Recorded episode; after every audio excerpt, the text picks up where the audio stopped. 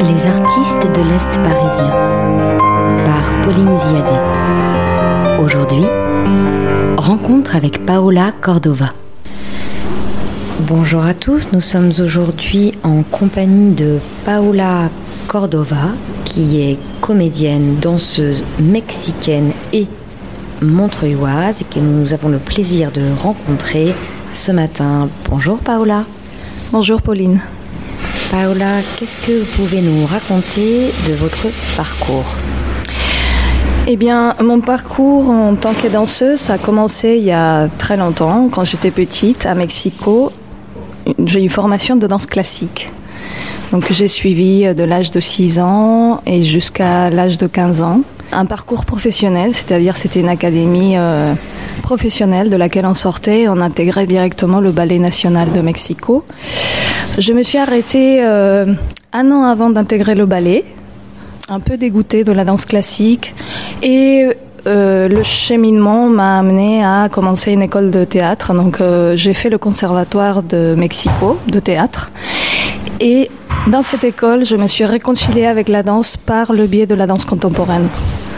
Après le conservatoire, euh, je suis donc diplômée en tant que comédienne et j'ai euh, travaillé assez rapidement dans différentes compagnies de théâtre et de danse. Quand est-ce que vous êtes arrivée euh, à Montreuil? Alors je suis arrivée il y a 25 ans et euh, ça a commencé par une histoire de théâtre et ça a continué par une histoire d'amour. Depuis 2000, je suis donc euh, habitant montreuilloise.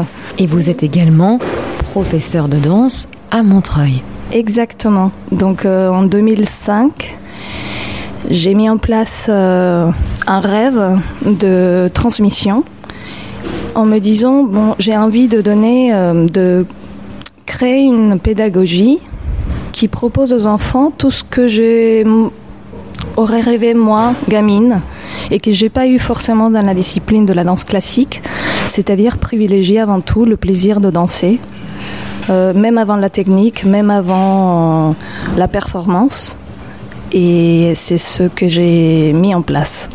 Ces cours que vous donnez, donc de danse plutôt contemporaine auprès des jeunes gens à Montreuil, ça va de quel âge à quel âge?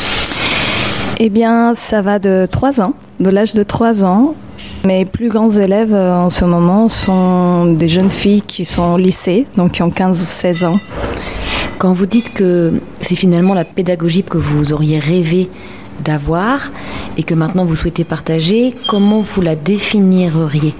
Euh, Eh bien donc privilégier le plaisir de danser. Comment? Eh bien, je nourris leur imaginaire, donc je raconte des histoires et je travaille avec des matériaux assez divers, des ballons, des plumes, des cerceaux, et on évolue dans l'espace, soit en modifiant l'espace par l'histoire, soit en modifiant notre façon de bouger, aussi par euh, la puissance des personnages qui habitent mes histoires et qui ont à voir donc avec la base technique de la danse, le poids, la légèreté, le rond, la ligne. Et pour les plus âgés, on commence à travailler avec des concepts un peu plus euh, pointus ou complexes, la densité de l'espace, les directions dans l'espace, la conscience de ce corps-là qui est le nôtre en relation aux autres corps et à l'espace qu'on habite. Comment vous vous engagez sur votre territoire? Je crois savoir qu'il y a quelques années, vous faisiez partie d'un collectif qui faisait des lectures au jardin. Oui, tout à fait. C'est la compagnie Ekphrasis qui proposait des spectacles dans les jardins, pas seulement les lectures, mais euh, dans des jardins privatifs à Montreuil. Euh, donc c'était des havres de, verdure qui s'ouvraient euh, au public et euh, proposaient des rencontres très intimes. C'était une très très belle expérience parce que donc il n'y avait pas de décor, ou bien le décor naturel et puis tous les aléas de la météo, des avions, des oiseaux, des chats qui intervenaient au pas à pas dans ces spectacles. En quoi la danse, notamment après cet épisode du Covid, vous paraît-elle essentielle? Eh bien déjà mobiliser un corps qui a été euh, confiné, c'est très important. C'est indispensable, je dirais, de retrouver le mouvement, les déplacements, cette liberté de bouger, de se mouvoir dans l'espace, et puis aussi le contact, parce que euh, toucher l'autre, mobiliser l'autre, de près ou de loin, peu importe, c'est euh, essentiel. Donc on a vu ce qui s'est passé euh, dans les EHPAD avec nos anciens. Et euh, j'interviens aussi en EHPAD et donc j'en parle vraiment d'après cette expérience de retrouver le toucher, le contact avec les personnes immobilisées ou confinées trop longtemps.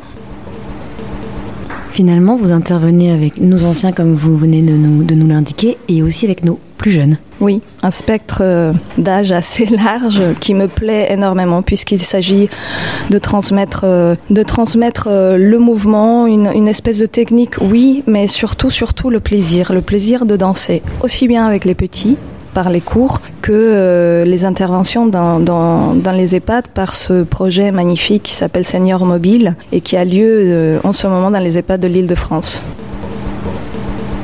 Vous vous qualifieriez d'une comédienne qui danse ou d'une danseuse qui joue la comédie? Très bonne question, Pauline. Hum, pendant très longtemps, j'ai laissé un peu ma casquette de danseuse euh, un peu derrière moi en privilégiant le diplôme. Le diplôme que j'avais acquis qui était celui de l'école de théâtre. Donc pendant très longtemps, moi je me présentais vraiment comme comédienne qui sait danser? Aujourd'hui, la vie fait que euh, je suis de plus en plus active dans ma vie de danseuse et euh, ça prend parfois le dessus sur ma présence en tant que comédienne sur le plateau. Disons que vous êtes une artiste Oui. Vous avez choisi de nous présenter un extrait de Ushio Amagatsu, Dialogue avec la gravité. Paola Cordova, on vous écoute. Petite introduction, juste Ushio Amagatsu est un danseur chorégraphe japonais qui travaille la danse buto. Et dans ce livre Dialogue avec la gravité, il parle de le côté indispensable de travailler avec l'imaginaire pour transformer la densité de l'espace qu'on traverse dans le mouvement. Il dit donc Les hypothèses de l'imagination sont une sorte d'appropriation par la conscience. Et comme elles ne touchent à aucune chose réelle, elles sont libres de se déplacer vers d'autres objets, de changer. Ce sont des appropriations qui ne donnent lieu à aucune possession. Et c'est bien parce qu'elles opèrent dans l'absence qu'elles sont implications véritables dans le monde, qu'elles rendent le monde présent. Telle est leur dimension cosmologique. Par exemple, mon premier pas sent la surface de l'eau, tandis que le haut du corps est caressé par le vent. Mon second pas perçoit une surface de sable, un sable très fin que je respire, dont mes oreilles écoutent le souffle. J'observe l'itinéraire pour m'apercevoir bientôt que ces pas prirent plusieurs dizaines de milliers d'années. Faire renaître les ruines du corps, chercher la vie, pousser un cri sans voix. Merci Paola. Merci à vous Pauline. C'était Les artistes de l'Est parisien par Pauline Ziadé. Aujourd'hui, rencontre avec Paola Cordova.